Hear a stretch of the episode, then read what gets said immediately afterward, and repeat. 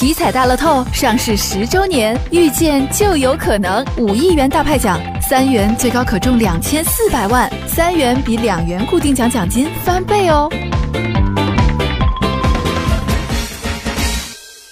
上午十点左右，新密市来集镇西鱼沟村热闹非凡。郑州市人民医院青年志愿者专家义诊团队前来为村民们免费看病，项目广泛，对老百姓可有好处。特别是这老年人出门不方便呢，体检身体，有疾病提前预防、提前治疗。我说怪方便群众啊，老年人走不到位吧，他们都管来检测检测吧。这也是青春家园为村民提供的服务内容之一。据了解，郑州市青春家园是专门为青少年开展综合服务的平台。此次在西鱼沟村成立的青春家园，着重实现了送知识，针对农村学生缺乏课外读物的特点，在村级青春家园里专门设立希望书屋，让他们通过阅读增长智慧。针对农村留守儿童和困难群众较多的情况，村级青春家园将定期募集爱心物品进行免费发放。针对农村基础医疗水平较低的特点，青春家园将定期邀请志愿者义诊团队前来为青少年和村民义诊体检。共青团郑州市委副书记任力通过手机打开微信就能够关注到青春之家云平台。那么通过这个平台直接定位